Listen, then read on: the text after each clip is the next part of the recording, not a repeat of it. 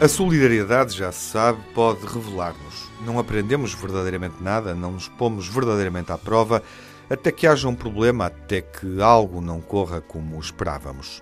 A história de hoje é uma prova disso. O movimento nasceu de uma conversa informal entre fundadores de startups tecnológicas portuguesas. Habituados a estar um passo à frente da realidade, estes engenheiros, cientistas, designers, especialistas de marketing e profissionais de saúde ligados a projetos disruptivos uniram-se numa frente comum.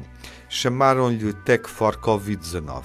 O objetivo era combater o vírus com as ferramentas que dominam e que contribuíram para o sucesso alcançado: a criatividade, o talento e, claro, muito conhecimento. Espalharam a notícia e a comunidade cresceu muito em pouco tempo. Hoje conta com mais de 5 mil elementos. Já mobilizou financiamento na ordem das centenas de milhares de euros, com o apoio de mais de 6.400 doadores.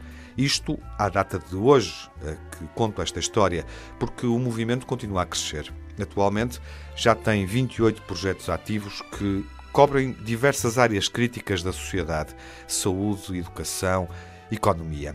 Rebobinam-se as ideias de trás para a frente e o que encontramos é a delícia das leis da criatividade. Esta onda benfeitora, que já mereceu o elogio público do Presidente da República, conseguiu impulsionar o fabrico e a distribuição de material de proteção sanitária. Estabeleceu uma rede de contactos entre infectados e famílias em isolamento profilático. Construiu uma aplicação que dá acesso a videoconsultas gratuitas que ajuda a fazer o rastreio de infectados e conseguiu alojamento grátis em hotéis para os profissionais de saúde que estão na linha da frente de combate ao novo coronavírus e que não querem ir dormir a casa.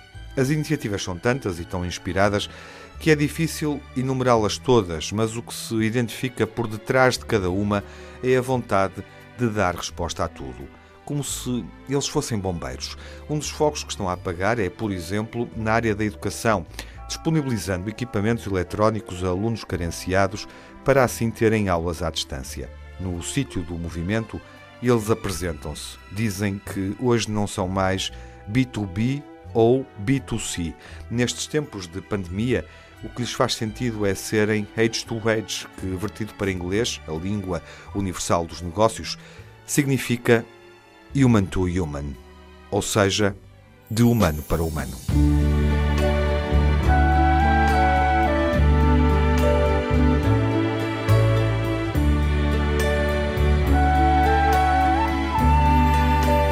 Wonderful. wonder.